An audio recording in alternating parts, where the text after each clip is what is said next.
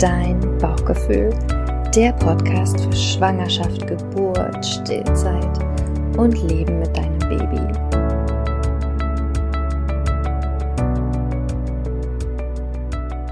Herzlich willkommen zu einer neuen Folge von meinem Podcast. Es ist vielleicht Sonntag, ich weiß es nicht. Ich nehme die Folge gerade an einem Samstagvormittag auf und das ist der zweite Anlauf für diese Folge. Ich wollte das nämlich eigentlich schon gestern Abend machen, also am Freitagabend, nach einer echt verrückt anstrengenden Woche mit krankem Kind und noch zwei gesunden Kindern und viel Arbeit. Und aber ja, ich habe mir die Zeit genommen, gestern Abend mich in ein Kinderzimmer zurückgezogen, auf ein Kinderbett. Das hat ziemlich geknarrt, aber ich dachte, das hört man eh nicht. Und wollte loslegen. Aber dann gingen tatsächlich drei verschiedene WLAN-Verbindungen nicht. Und ich dachte mir, hey, das ist jetzt mein Zeichen. Ich sollte es wirklich nicht mehr tun und mich einfach ins Bett kuscheln zu meinen Kindern. Gesagt, getan. Und jetzt bin ich heute Vormittag hier in meine Praxis gefahren, wo es auf jeden Fall eine sichere, gute Internetverbindung gibt. Und ja, möchte für dich diese neue Folge aufnehmen, die tatsächlich ein ja, neues Format haben wird.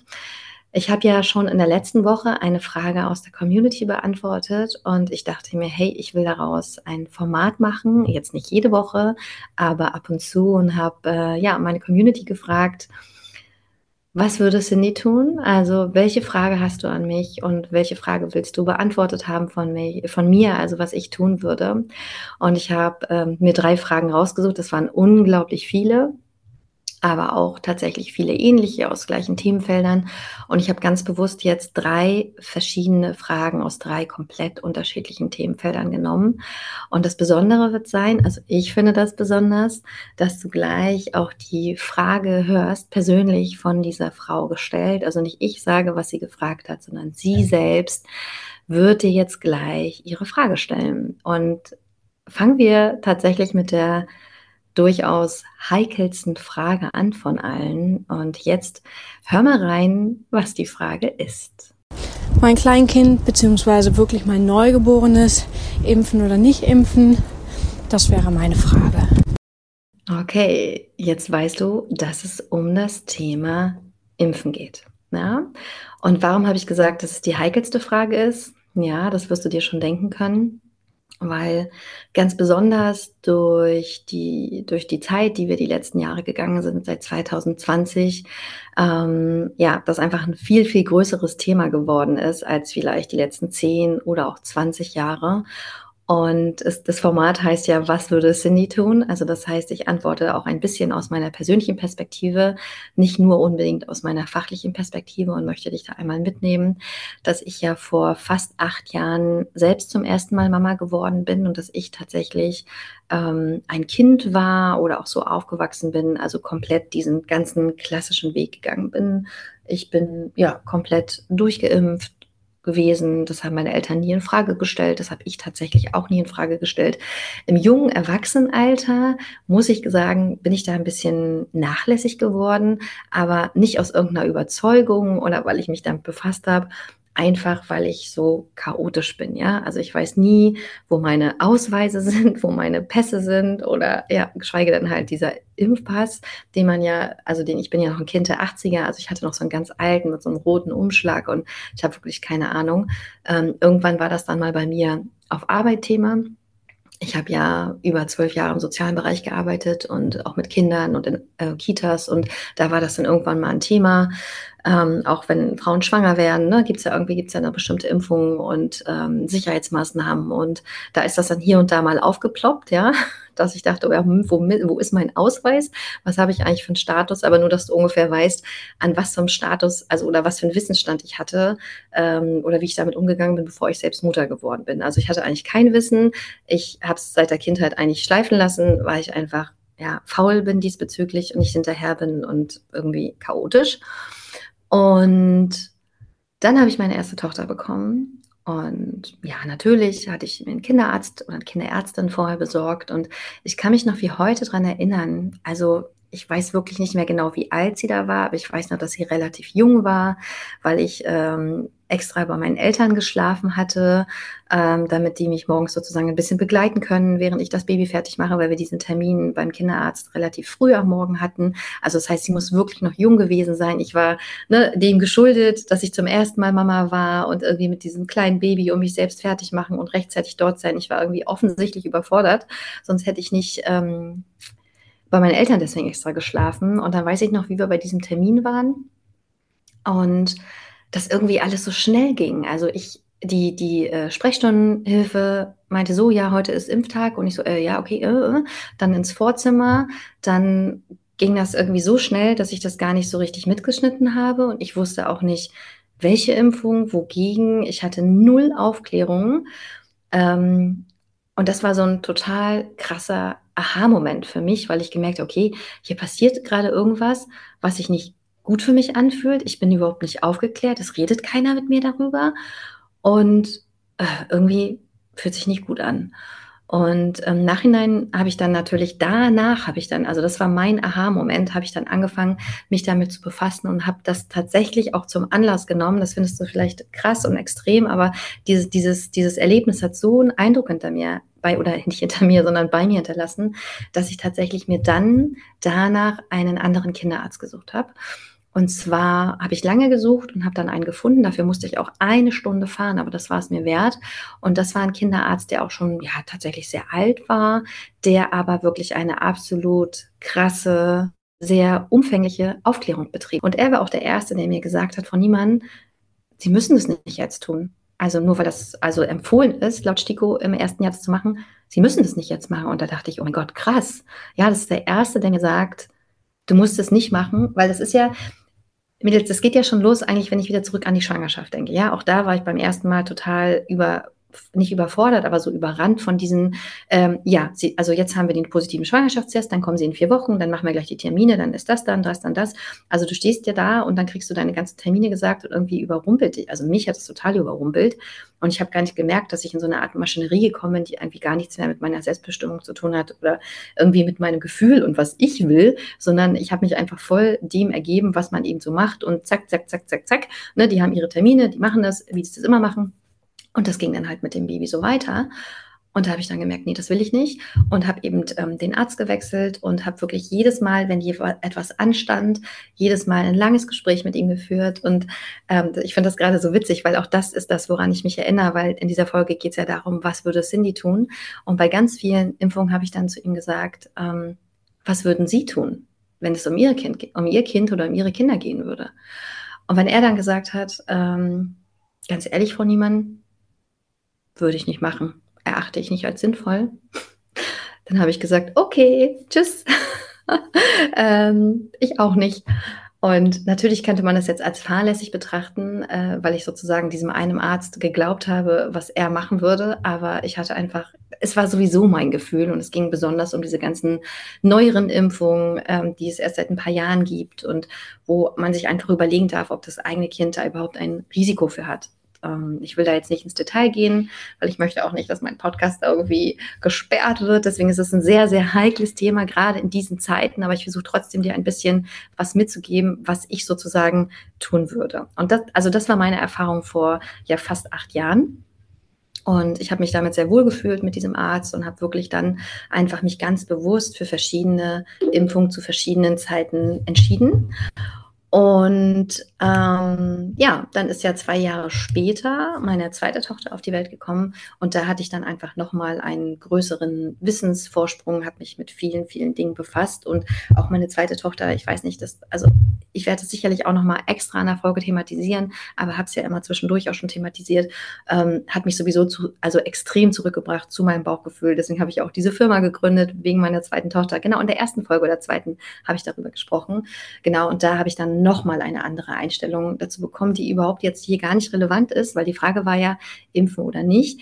Diese Frage kann ich dir, die, die du dir gerade die Frage gestellt hast, nicht zu 100 Prozent beantworten, weil ich finde, das ist auch eine Frage, wo es natürlich um dein Bauchgefühl geht, aber es geht auch um Information. Ja?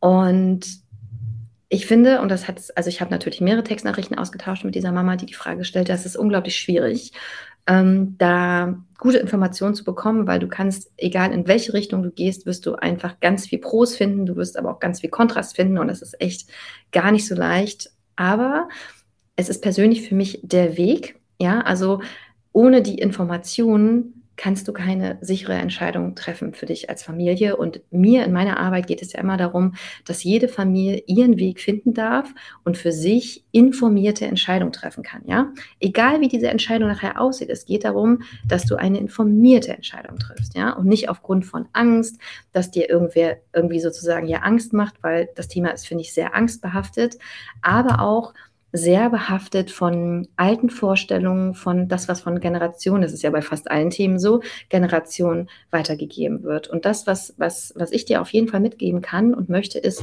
befasst dich bitte mit den einzelnen empfohlenen Impfungen, befasst dich mit den Inhaltsstoffen, befasst dich mit den Erkrankungen. Ja, also das war auch mal ein großes Aha-Erlebnis bei uns, dass dann mein, ähm, mein Partner ich glaube sogar mit dem dritten Kind war das, dass er dann mal zu einer Untersuchung war, weil er auch in Elternzeit war. Und dann, wir sind ja nun schon unseren Weg gegangen und wir haben die ganzen Informationen und er hat sich mal einen Spaß daraus gemacht. Die Ärztin hat natürlich an dem Tag dann die Impfung empfohlen, die wir abgelehnt haben. Und dann hat er aber einfach mal gefragt, ähm, wogegen ist denn die überhaupt? Und was denn ist denn da überhaupt drin? Und dann war er sehr, sehr überrascht, dass tatsächlich diese Ärztin ihm keine Auskunft geben konnte. Und das war für uns nochmal so ein weiteres Aha-Erlebnis. Das ist natürlich nicht überall so, aber dass, dass viele es einfach auch machen, weil es schon immer so gemacht wurde, weil es einfach so ein Standardverfahren geworden ist, was sich sozusagen etabliert hat und renommiert ist, aber sie selbst auch gar nicht mehr wissen, okay, äh, was ist denn hier empfohlen, zu welchem Zeitpunkt, welche, gegen welche Erkrankung überhaupt und welches Risiko haben wir ein, eigentlich heute gegen diese Erkrankung. Und das ist mir einfach so wichtig, dass du dich damit befasst. Und es gibt also, weil deine Frage ist jetzt wahrscheinlich, okay, wie mache ich das? Ja, weil es gibt unglaublich viele Bücher, es gibt auch sehr, sehr viele Filme dazu inzwischen, sogar auf bekannten Streaming-Plattformen, ähm, wo du dich informieren kannst. Wenn du es dir einfacher machen möchtest, da gibt es tatsächlich einen Workshop von mir. Ähm, den werde ich auch verlinken unter dieser Folge. Den habe nicht ich gehalten, sondern ich habe eine ganz, ganz wunderbare Kundin, die aus dem medizinischen Bereich kommt, die sich ähm, ganze zehn Jahre mit diesem Thema befasst hat. Und die habe ich einfach sozusagen engagiert, dieses Thema für mich aufzuarbeiten, für meine Kundinnen. Und das sind zwei Stunden, knapp zwei Stunden. Und ich bin ehrlich mit dir, das ist kein typischer Cindy-Workshop, ja, also wo es sehr unterhaltsam ist und sehr witzig, sondern es ist ein ziemlich trockener trockener Workshop, aber du hast einfach die Chance, in diesen zwei Stunden wirklich alle Informationen, die du brauchst, gebündelt zu bekommen, ähm, ganz, wie sagt man, objektiv, ja, genau, um dann einfach deine Entscheidung treffen zu können. Also ich finde, auch in diesem Thema ist das Bauchgefühl richtig, also ist das Bauchgefühl richtig und wichtig. Und diese Frau hat mir nämlich noch hinter der Frage so geschrieben, so ja, mein Bauchgefühl sagt das und das.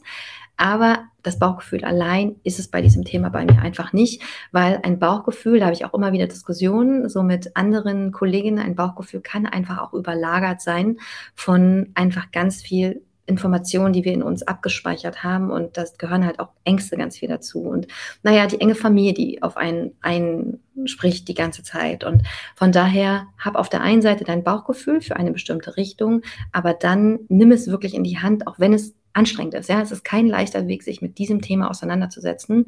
Aber für dich, für dein Kind ist es einfach wichtig, weil du hast die Verantwortung. Ja, du hast die Verantwortung für die Gesundheit und die Sicherheit deines Kindes.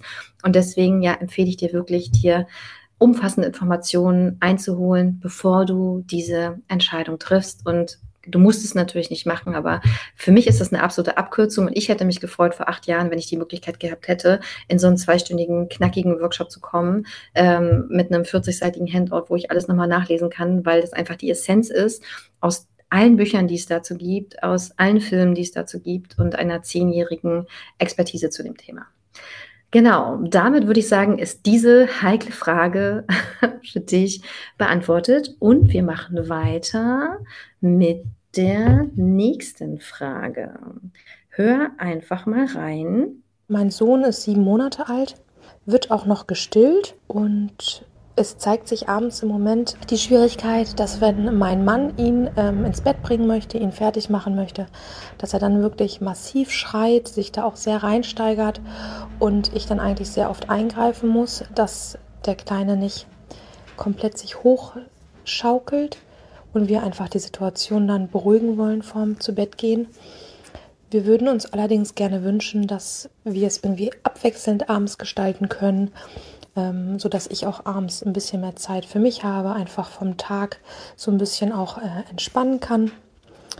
Genau, und weil tagsüber haben wir die Situation nicht, wenn mein Mann ihn morgens fertig macht, ist alles wunderbar, aber abends gibt es halt dann dieses massive Schreien. Was können wir tun? Also, ja, eine durchaus sehr, sehr interessante und vielschichtige Frage. Ich möchte einmal auf das Wording eingehen. Ähm, weil dieses Baby ist gerade sieben Monate alt und die Mama hat gesagt, und das ist, ist das mache ich hier gar nicht zum Vorwurf, das ist einfach so gesellschaftlich geprägt. Sie hat gesagt, das Kind wird noch gestillt, ja. Und da möchte ich einmal kurz sozusagen reingrätschen und sagen, hey, ey, ein sieben Monate altes Kind, das ist total normal, okay und auch so gewollt, dass es noch gestillt wird. Ja, es wird nicht noch gestillt, es wird einfach nur gestillt. Manche Kinder mit sieben Monaten sogar noch voll. Ja, also das ist mir wichtig, bevor ich jetzt weiter auf die Frage eingehe. Und ja, dann ist es ja so, Tagsüber klappt es mit dem Papa, nur in den Abendstunden nicht und das Baby weint und oh mein Gott, ich kann das so gut verstehen, ja, ich kann das wirklich so gut verstehen, dass man, ja, dass man als Mama einfach wirklich boah, immer durchatmen möchte und einfach mal nicht zuständig sein möchte am Abend. Ich kann das wirklich so, so gut nachempfinden. Wirklich. Das ist sozusagen mein, der erste, das erste Wichtige, was ich dazu sagen möchte. Dann kann ich natürlich auch den Wunsch des Vaters verstehen und das finde ich ganz großartig, weil wir leben, ich habe so das Gefühl, wir leben in so einer Zeit, wo es entweder die Väter gibt, die so gar keinen Bock auf ihre Babys haben, weil man mit denen nichts anfangen kann, oder man hat halt die Väter, die wirklich, wirklich, wirklich wollen, wo es aber dann tatsächlich halt nicht immer klappt, wie jetzt in dieser Situation, die dann auch wirklich richtig, richtig traurig sind. Das kann ich auch so gut verstehen, wenn du dich bemühst um dein Baby und denkst, oh Mensch, ey, tagsüber ist doch alles okay. Ähm, warum klappt es denn am Abend nicht? Warum das so ist, meine Liebe, ich antworte dir jetzt mal persönlich, kann ich dir nicht beantworten. Also warum es jetzt gerade so ist, warum es vielleicht vor ein paar Wochen geklappt hat. Ich sage ja immer so gerne, ich wünschte manchmal, ich hätte dieses eine goldene Buch, wo alle Lösungen drin stehen würden. Aber auf der anderen Seite bin ich auch froh, weil das bedeutet, würde bedeuten, dass wir Babys, also jedes Baby in irgendeine Art von Schublade stecken können und irgendwie alle Babys gleich machen würden. Aber das Buch gibt's nicht. Und die eine Lösung gibt es auch nicht, ja, weil jedes Baby ist individuell, jede Familie ist individuell, jeder bringt eine andere Geschichte mit und wir wissen nicht, warum es so ist jetzt bei dem Baby. Es kann natürlich sein, dass es jetzt gerade ein Entwicklungsschub ist, ja. Es kann sein, dass das Baby gerade zahnt und die Babys tatsächlich gerade zum Abend hin das so viel intensiver spüren, was da in ihrem Körper los ist und sie das ja einfach beschäftigt. Ähm, es kann aber auch einfach sein, dass das Baby nicht von Papa ins Bett gebracht werden möchte. Und wir sind da einfach in einer Situation, wo im Prinzip drei verschiedene Bedürfnisse aufeinander prallen. Ja? Einmal die Mama, die sagt, boah, ich möchte abends auch einfach mal das nicht mehr machen und einfach ein bisschen Zeit für mich haben. Wir haben den Papa, der ganz motiviert und engagiert ist und sagt, oh, ey, ich würde das so gern machen, weil ich möchte das meiner Frau abnehmen und ich möchte es auch genießen und ich möchte auch die Bindung zu meinem Baby stärken und äh, würde es super schön finden, wenn das klappt. Und dann haben wir das Baby. und das Baby denkt sich so, hm, okay, ja, also ich habe jetzt die Wahl zwischen Papa und Papas harter Brust, an die mich zwar kuscheln kann, wo aber keine Milch rauskommt, oder die Wahl zwischen meiner Mama, die einfach ja super kuschelig ist, wo die, wo ich einfach noch ein Schlückchen warme Milch trinken kann zum Einschlafen und die ich gerade brauche für mich.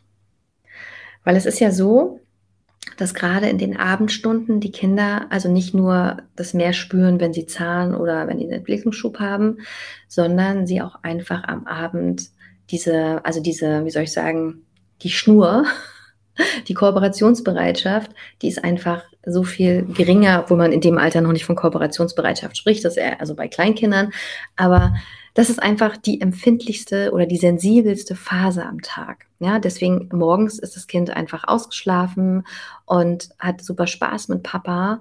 Aber gerade am Abend, das ist einfach so eine sensible Zeit, wo die Kinder ja den Tag verarbeiten wollen, wo sie ähm, einfach die Nähe der Haupt Bindungsperson wollen, die allermeisten, gerade wenn sie so jung sind. Und die Mama ist in den meisten Fällen die Hauptbindungsperson, weil sie einfach, dadurch, dass sie in Elternzeit ist, ja logischerweise sehr viel mehr Zeit mit dem Baby verbringt, als es dem Papa möglich ist, der ziemlich wahrscheinlich arbeiten ist für einige Stunden am Tag. Ja, also das heißt, das ist sozusagen, liegt schon mal in der, der Logik der Sache, dass die Mama dadurch eine viel engere Bindung zum Kind hat als der Papa. Und dass in so Phasen, wo Entwicklungsschübe sind oder eben gerade in den Abendstunden, die Babys eher die Mama bevorzugen zum Einschlafen als den Papa, den sie vielleicht auch, das ist jetzt, das muss ich jetzt rein interpretieren, weil ich das eben jetzt gerade nicht weiß, wann kommt er nach Hause, wie viele Stunden verbringen sie noch miteinander, bevor sozusagen dieses äh, zu Bett Ritual beginnt. Ähm, das kann ich jetzt nicht einschätzen. Es ist natürlich wichtig, dass es hm, lange ist und viel Zeit, weil äh, die Vorstellung von ähm, Papa kommt um 18 Uhr nach Hause und macht um 18.15 Uhr das Kindbett fertig, es funktioniert natürlich nicht. Obwohl das genau das wäre, was natürlich eine Mama, die den ganzen Tag mit dem Baby alleine zu Hause gewesen ist, gebrauchen könnte. Ja? Das ist genau das, was sie braucht. So dieses, ich gebe das Kind ab, ich atme durch, ich gehe mal kurz in Ruhe auf Toilette. Aber genau das ist bei so jungen Kindern oft nicht möglich weil nämlich genau dann in den späten Nachmittagsstunden, in den frühen Abendstunden zum Abend hin diese Phase beginnt von, ich möchte eigentlich super viel an der Brust sein, ich will eigentlich nur bei meiner Mama sein, ich fühle mich nur da sicher und geborgen. Und ähm, von daher gibt's da leider auch für diese Familie nicht die eine Empfehlung, aber ich muss mich selbst immer wieder also zurückholen. Diese, die, das Format heißt ja, was würde Cindy tun? Und ich antworte jetzt als Privatperson und nicht als Fachperson. Ich würde es tatsächlich gerade die Situation annehmen, wie sie ist und nicht weiter versuchen, das zu forcieren, weil es ist ja so, dass sich das natürlich das Baby sich nicht das merkt, aber schon da so eine Art, also Anspannung entsteht, schon allein, wenn ihr ins Schlafzimmer geht, weil das sich ja von Tag zu Tag sozusagen potenziert. Was aber nicht heißt, dass ihr das, dass es in vier Wochen nicht einfach komplett anders sein kann. Ja, also wir haben zum Beispiel beim dritten Kind das mit einem Dreivierteljahr probiert. Es gibt aber auch Kinder, da klappt das mit drei Monaten. Es gibt Kinder, da klappt das von Anfang an und es gibt Kinder, da klappt das erst mit zwei. Das ist so, so wichtig, dass du dir das immer wieder vor Augen hältst, dass jedes Baby anders ist und dass man sie nicht miteinander vergleichen darf, sondern wirklich auf sich selbst und die eigene Familie schauen kann. Und was ich mir vorstellen könnte, was ja eigentlich der Kern des Ganzen ist, ist dieses nicht, dass du als Mama nicht mit deinem Baby im Bett kuscheln möchtest und das nicht ins Bett bringen möchtest, sondern was dahinter steht, ist ja deine eigene Erschöpfung, ähm, dass du diese Zeit überhaupt für dich brauchst.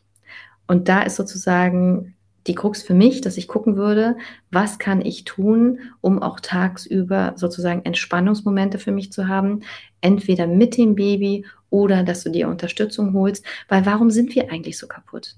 Wir sind nicht kaputt, weil wir den ganzen Tag mit den Babys sind. Wir sind kaputt, weil wir den ganzen Tag mit den Babys sind, aber auch mit dem Haushalt, mit dem Einkauf und mit allem drumherum. Wenn da noch andere Geschwisterkinder sind, ja das auch noch drumherum, ja.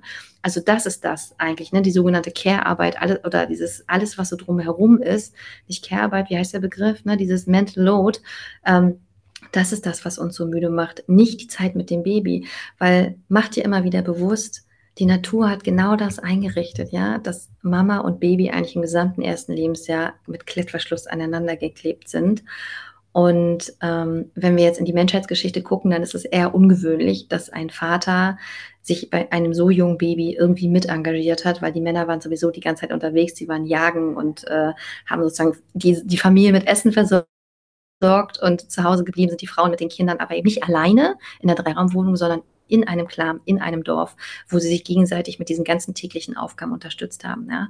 Und ähm, also was würde ich tun? Ich würde die Situation gerade annehmen, wie sie ist, würde gucken, was kann ich tun, um tagsüber mehr Entspannung in mein Leben zu bringen, entweder den Haushalt liegen zu lassen oder mir jemand zur Unterstützung zu holen. Das kann auch mal eine Freundin sein, ja. Selbst ich habe jetzt eine Freundin in meinem Leben, obwohl ich meine Kinder ja schon zwei, fünf und sieben sind, ich aber trotzdem das nicht alles alleine schaffen kann mit der Arbeit und dem Haushalt und den Kindern, die tatsächlich zu mir kommt und sagt, Cindy, ich habe gerade die Zeit, mein Kind ist schon größer, ich unterstütze dich, was kann ich tun? Ne? Soll ich mal durchsaugen? Soll ich dir die Wäsche mal in den Schrank packen? Was kann ich tun? Und wie gesagt, mein Kind ist jetzt nicht sieben Monate alt, sondern mein jüngstes Kind ist zweieinhalb. Und trotzdem freue ich mich über diese Unterstützung, weil in unseren Köpfen ist ja immer dieses, du musst alles alleine schaffen. Nein, musst du nicht. Das ist einfach ein Problem unserer modernen Zeit. Du kannst es gar nicht alles alleine schaffen. Aber das, was ihr gerade probiert, ist sozusagen diese, diese, dieses, dieses gesellschaftliche Problem, was wir heute haben und einfach, ja, diese Art, wie wir leben, auf dem Rücken des Babys auszutragen. Und das würde ich als Cindy nicht machen in der aktuellen Situation, wenn das Kind gerade dieses Verhalten zeigt.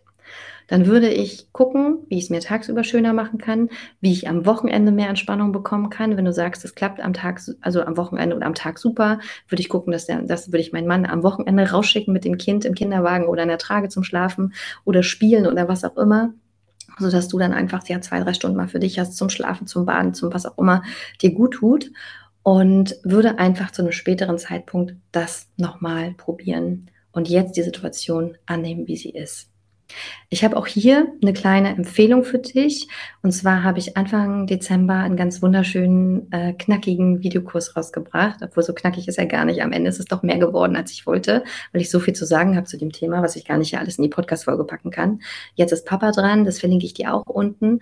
Und das ist einfach ein Kurs, vor allen Dingen für deinen Mann, damit der einfach nochmal so viel besser verstehen kann, was da gerade los ist. Und ähm, vielleicht hier und da wird der euch einfach auch helfen, eure Strategien mit eurem Kind zu finden.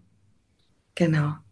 Also auch keine ganz eindeutige Antwort von mir, aber ich würde, also was würde Cindy tun? Ich würde tatsächlich die Situation annehmen und ja, mit meinem Kind ins Bett gehen, das Kind ins Bett bringen und schauen, wie ich es mir schön machen kann. Ich habe viel in dieser Zeit, ich habe das natürlich auch mit meinen Kindern durch, viel Podcast gehört oder ja, Hörspiele, Hörbuche, sowas habe ich gehört in der Zeit. Oder ich habe einfach mal mitgeschlafen, weil das hat mir auch wirklich gut getan.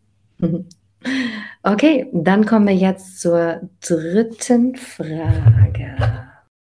Hey Cindy, wie kann ich mit meinen eigenen Gefühlen umgehen, wenn sie mich manchmal überrennen und ich einfach nur müde und überstimuliert bin, am liebsten wegrennen würde, aber nicht kann und am liebsten auch schreien würde, aber nicht kann oder sollte. Ach, meine Liebe, auch das kann ich so gut nachvollziehen. Kinder sind einfach so ein krasser Spiegel und die fordern uns heraus und die triggern uns. Und mein Mann hat letztens mal gesagt, die Kinder holen das Schlechteste in uns hervor, weil natürlich kenne ich das so gut, ja. So, so gut. Was würde ich tun? Ich würde tatsächlich, und das ist aber auch ein Prozess, den ich in den letzten acht Jahren gemacht habe, ich würde anfangen, mich mit mir und meinen Gefühlen zu beschäftigen. Weil etwas, was ich wirklich so, so schmerzlich gelernt habe in den letzten Jahren, also seitdem ich Mutter bin, ist, dass das alles nichts mit meinen Kindern zu tun hat, ja. Dass die Ursache für meine Gefühle, für meine Wut, für meine Traurigkeit in mir liegt und nicht in meinen Kindern. Meine Kinder sind nur der Spiegel dafür. Die zeigen mir, wo ich hingucken darf, was ich noch bearbeiten darf und was noch ja aufgelöst werden darf in mir und mir hat tatsächlich geholfen, mich mit meinem inneren Kind zu befassen und ich weiß, auch das ist jetzt nicht die perfekte Lösung, die du von einem Tag auf den anderen umsetzen kannst. Da komme ich aber gleich noch drauf, was du also ganz schnell umsetzen kannst. Aber meine Empfehlung an dich ist wirklich, befass dich mit deinem inneren Kind. Befass dich. Du musst jetzt keine Therapie machen, ja. Es geht auch anders und einfacher, aber schau einfach mal rein, ähm, warum die Situation triggern versuch mal an deine Kindheit zu denken, wie es da gewesen ist. Ja, durftest du als Kind wütend sein? Ja, durftest du laut sein? Durftest du, wann deine Gefühle erlaubt? Und ich erinnere mich sehr gut, dass es bei mir nicht so war. Und ich mache aber, und das ist mir auch nochmal wichtig, wenn du anfängst, dich zu befassen mit deiner Kindheit und da Dinge feststellst, die vielleicht nicht so gut gewesen sind, es geht hier niemals um Schuld, um Scham. Und es geht niemals darum, seine Eltern irgendwie äh, zu beschuldigen und hinzugehen sagen, ja, das hast du alles falsch gemacht, ja.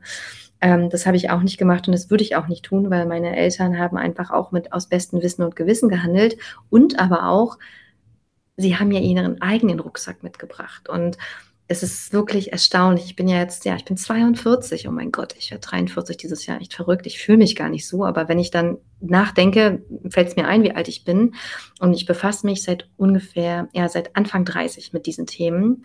Und das sind ja nun schon mal zwölf Jahre. Und ich habe immer wieder neue Erkenntnisse. Also ich hatte tatsächlich auch als meine Oma verstorben ist. Das ist jetzt schon ja auch fast sechs Jahre her. Das war meine absolute Lieblingsoma. Gott, ich habe sie so sehr geliebt. Sie ist auch in meinen, in meinen schwangeren Armen ist sie verstorben. Ich war hochschwanger. Das war wirklich auch verrückt. Da mache ich vielleicht noch mal eine eigene Folge drüber. Vielleicht finde ich jemanden, mit dem ich darüber sprechen kann, weil das war eine unglaubliche Erfahrung. Ähm, aber ja, sie war meine absolute Lieblingsoma. Ich habe sie geliebt. Sie war unfassbar lieb zu mir. Sie hat alles für mich getan. Und ich habe dann irgendwann mal aber trotzdem reflektiert, so ihr Verhalten, auch ihr Verhalten meiner Mutter gegenüber, das Verhalten meiner Mutter mir gegenüber und konnte feststellen, dass es so ein krasser Kreislauf war, ja. Also weil meine Oma war überhaupt keine gute Mutter. Sie war echt eine ziemlich böse, kalte Mutter und ähm, ja, sie hat einfach viele, viele Gefühle bei meiner Mutter nicht erlaubt. Ich erinnere mich an eine Situation, da ist meine Mama mit Liebeskummer nach Hause gekommen, ihr erster Liebeskummer. Ich weiß nicht, wie alt sie war, habe ich vergessen, zwölf oder so oder dreizehn. Und meine Oma hat ihr eine Backpfeife gegeben. Also hat sie geschlagen dafür, dass sie nach Hause gekommen ist mit Liebeskummer und geweint hat. Und oh Gott, da kriege ich, da kriege ich jetzt schon Emotionen. Einfach, weil ich selbst Kinder jetzt habe und meine älteste Tochter wird jetzt acht. Und ich stelle mir gerade vor, dass die mit ihrem ersten Liebeskummer nach Hause kommt und ich würde niemals, niemals darüber nachdenken oder nicht mal im Ansatz, sie dafür zu schlagen, dass sie traurig ist, ja. Ähm, aber das ist jetzt nur ein, eine kleine Sequenz daraus, was meine Mutter sozusagen in ihrer Kindheit erlebt hat. Und das hat sie natürlich wiederum geformt in ihrer Art der Mutterschaft. Und meine Mutter ist sozusagen ins ganze Gegenteil gewandelt. Sie war auch unglaublich lieb, aber es war einfach ja fast zu viel. Ähm, es war halt ein bisschen toxisch, aber da will ich jetzt nicht so weit, will ich jetzt nicht so weit reingehen, aber ich kann einfach total gut verstehen, warum meine Mutter gehandelt hat, wie sie gehandelt hat. Und deswegen mache ich ihr keine Vorwürfe, was aber natürlich heißt, dass ich trotzdem das nicht auch wieder so weitermachen möchte, sondern mir das halt angucke, diese Verhaltensweisen. Warum reagiere ich so? Warum reagiere ich so, wenn meine Tochter das macht oder meine Kinder das machen? Warum macht mich das so wütend? Was macht es mit mir? Warum kann ich das nicht aushalten, wenn sie wütend ist? Und naja, diese ganzen Themen, ähm, du merkst, ich bin da auch immer noch in der Aufarbeitung. Ja, es ist wirklich ich sage es immer wieder, Schwangerschaft, Geburt und das Leben mit Kindern ist einfach der krasseste Katalysator, ist eigentlich wie eine Rakete für deine Persönlichkeitsentwicklung, wenn du es zulässt, ja. Weil einfach du, du kannst so viel in so kurzer Zeit erreichen an Entwicklung, an Reflexion, an Erkenntnissen, wenn du dich darauf einlässt. Ich bin überzeugt, da würde man Jahrzehnte brauchen in einer klassischen Gesprächstherapie. Aber ja, zurück nun zu dir. Was kannst du akut tun? Also ja, schau mal, ähm, wie du dich mit deinem inneren Kind befassen kannst. Wie gesagt, du musst da jetzt nicht irgendwie sofort in eine Therapie gehen, sondern schau einfach bei dir selbst, denk mal nach, guck dir die Situation an, wo du besonders getriggert bist. Schreib dir auch wirklich einfach mal was auf, ja? Schreib, versuch dir einfach mal aufzuschreiben. Vielleicht sogar jeden Tag nur ganz, ganz kurz in verschiedenen Stichpunkten. Was ist gewesen? Was hat es in dir ausgelöst? Was war der Auslöser? Manchmal hilft schon das, Reflexion zu finden. Genau. Das ist so das Langfristige, was ich dir mitgeben, was ich tun würde an deiner Stelle. Und das Kurzfristige ist, dass ich vers versuchen würde zu verstehen, weil ich weiß jetzt gerade nicht, wie alt dein Kind ist, dass ähm, es so wichtig ist, dass du zuerst, bevor du reagierst, dein eigenes Nervensystem regulierst. Weil was passiert, wenn du sofort in die Wut gehst oder sofort äh, schreien willst und sozusagen um dich rum irgendwie die Situation entschärfen willst, es passiert, dass du nicht in deinem, ähm, in deinem Denkgehirn bist oder in diesem, also in deinem Wohlfühlgehirn, sondern du bist im Notfallraum. Ja? Wir haben den Sympathikus und den Parasympathikus. Der Parasympathikus in unserem Nervensystem ist wirklich für Wohlfühlen, klar denken, ähm, dass es uns gut geht, das Herz ruhig schlägt, die Atmung ganz entspannt ist. Ähm, aber in so einer Situation, wenn wir halt so getriggert sind von unseren Kindern oder auch manchmal, wenn wir genervt sind, dann sind wir halt nicht im Parasympathikus, sondern im Sympathikus. Und der Sympathikus ist unser Notfallraum. Ja? Da können wir nicht mehr klar denken. Und da laufen wir sozusagen automatisiert ab. Das ist zum Beispiel auch wie bei einem Autounfall. Ja, da würdest du niemals äh, drüber nachdenken, was du jetzt machst, sondern du reagierst in einer Millisekunde ähnlich ist das, wenn unsere Kinder uns triggern ähm, oder irgendwas in uns auslösen, dann können wir auch nicht mehr klar denken und wir gehen in den Notfallmodus. Was da aber passiert, sind genau die Dinge, die wir selbst als Kind erlebt haben. Weißt du, was ich meine? Also das heißt, du kannst ja nicht mehr klar denken, du kannst dir zehnmal sagen mit deinem, wenn du sozusagen in deinem entspannten Gehirn bist, ich will nicht so werden wie meine Mutter, ich will nicht schreien, ich will das nicht so machen. Aber diese Dinge sind so tief in dir verankert, in deinem Unterbewusstsein, ähm, dass die halt genau in diesem Notfallraum zutage treten, ob du willst oder nicht. Und wenn du das merkst, dass du, dass du merkst, okay, meine Atmung wird flacher, ich möchte jetzt am liebsten schreien, ich möchte jetzt am liebsten irgendwo draufhauen, dann ist meine absolute Herzensempfehlung für dich, einmal tief durchzuatmen. Das musst du üben, dass du sozusagen dich selbst an dem Schopf packst und sagst, nein, ich atme jetzt einmal kurz, bevor ich mache. Und zwar bitte ich dich tatsächlich wirklich tief in den Bauch zu atmen. Also eine tiefe Bauchatmung zu machen um dein Nervensystem wieder zur Ruhe zu bringen, um aus diesem Notfallraum rauszukommen, hin wieder in dein Gehirn, wo du klar denken kannst, wo du weißt, okay, das ist hier mein Baby oder das ist mein Kleinkind, das macht es nicht mit Absicht, das macht es nicht, um mich zu ärgern, es macht es, weil es gerade sozusagen seine eigenen Gefühle nicht versteht. Ähm, das ist so, so wichtig, ja, weil wenn wir nämlich in diesem Notfallraum sind, dann haben wir vollkommen ausgeblendet, dass diese kleinen Wesen äh, ja überhaupt nicht das machen, um uns zu ärgern, ja, auch wenn wir das Gefühl haben, dass die das extra machen, ja, und dass die genau wissen, wie die uns pieksen können und dass das kleine Teufel sind. Also ich spreche jetzt mal ironisch, aber der Witz ist ja, das machen die überhaupt nicht. Ja, die haben eigentlich nur mit sich selbst zu tun, mit ihrer ganzen Gefühlswelt, mit den ganzen Synapsen, die sich dann neu verknüpfen. Die sind völlig überfordert mit ihren eigenen Gefühlen und es hat überhaupt nichts mit uns zu tun. Ähm, aber wenn wir halt darauf reagieren, so, ne, dann, dann kommen wir ins Spiel und dann schaukelt sich das tatsächlich hoch, weil Kinder bis circa zum vierten Lebensjahr ähm, haben noch kein gut selbst ausgeprägtes Nervensystem. Also das heißt, die brauchen unser Nervensystem, um sich zu regulieren. Man nennt das Co-Regulation. Wenn du aber selbst komplett in deinem Notfallraum bist, ja, und anfängst zu schreien und äh, völlig dein, dein Gehirn sozusagen völlig äh, eskaliert, ähm, dann ist ja ganz klar, dass dein Kind sich da nicht andocken kann bei dir und nicht lernen kann, sich zu regulieren, ähm, wenn bei dir selbst nicht mal Regulation stattfindet. Ja, also das ist halt so ein Ping-Pong-Spiel, was da gespielt wird. Das wäre jetzt zu viel, das ist auch nochmal eine extra Podcast-Folge, aber sozusagen für die akute Notsituation ab heute, was du tun kannst, wirklich ganz bewusst, wenn du merkst, es kommt hoch. Ich sage gar nicht, dass es nicht erlaubt ist. Natürlich, dein Kind darf alle Gefühle fühlen und du darfst auch alle fühlen, aber du darfst natürlich nicht deine Gefühle auf dein Kind übertragen, deine Wut und mit dem Schreien und dein Kind anschreien, weil das ist natürlich nicht in Ordnung, weil dein Kind kann ja nichts dafür, dass du diese Mechanismen in dir abgespeichert hast ganz tief aus deiner eigenen Kindheit oder Jugend. Deswegen tief durchatmen. Versuch dich zu regulieren. Und wenn die Situation wirklich so zugespitzt ist, dann darfst du auch wirklich mal den Raum wechseln. Dann darfst du kurz mal den Raum wechseln, darfst vielleicht auch mal kurz das Fenster aufmachen, einmal tief Luft holen. Und ähm, vielleicht machst du dir eine Musik an. Vielen hilft tatsächlich, eine schöne Musik anzumachen, irgendwie eine laute Musik, einmal kurz zu tanzen, ja, einmal kurz sich zu bewegen, auch, auch wenn du nicht tanzt, einfach wirklich mal dich zu schütteln, dich kurz zu bewegen, um dich aus diesem Notfallmodus in deinem Gehirn rauszuholen und erst dann zu reagieren. Ja?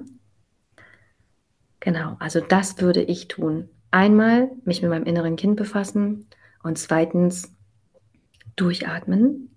Und wenn du durchgeatmet hast, dir einfach wirklich selbst bewusst zu machen. Ich weiß jetzt nicht, was die Situationen sind, die dich triggern.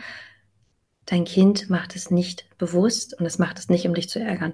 Und vielleicht hilft dir das, das mal auf eine Karte zu schreiben oder auf einen Zettel zu schreiben und den dir sichtbar an deine Wohnung zu hängen, vielleicht auch mehrfach, dass du das immer wieder liest und dass du dir das immer wieder bewusst machen kannst in diesen Situationen. Alles Liebe für dich. Oh mein Gott, wie schön. Wie schön war das? Das waren jetzt die drei Fragen, die ich für dich beantwortet habe. Was würde Cindy tun? Ihr habt gemerkt oder du hast gemerkt, das ist mir ein bisschen schwer gefallen. Ich bin immer wieder auch in die Fachperson gerutscht, nicht in die äh, private Cindy als Mama. Da darf ich noch ein bisschen üben. Aber ich hoffe sehr, dass du, auch wenn du die Frage nicht gestellt hast, trotzdem ganz viel mitnehmen konntest aus dieser Folge für dich. Und ich freue mich, wenn du beim nächsten Mal einschaltest. Und ja, vielleicht magst du mir auch Feedback geben. Bis dahin, deine Cindy. Vielen Dank, dass du zugehört hast. Du findest mich unter dein Bauchgefühl bei Instagram. Ich werde dir das auch nochmal in die Show Notes schreiben und würde mich riesig freuen, wenn wir gemeinsam in einen Austausch gehen könnten. Also vielleicht hast du auch so eine Geschichte zu erzählen. Vielleicht hast du auch schon mal in deinem Leben so ein intensives Erlebnis gehabt mit deinem Bauchgefühl, mit deiner Intuition und bist dieser vielleicht sogar etwas früher als ich, nicht erst mit Mitte 30, gefolgt. Also immer her damit. Schreib mir eine Mail, schreib mir bei Instagram. Ich freue mich sehr, mit dir in Austausch zu gehen. Bis dahin, alles Liebe, deine Cindy.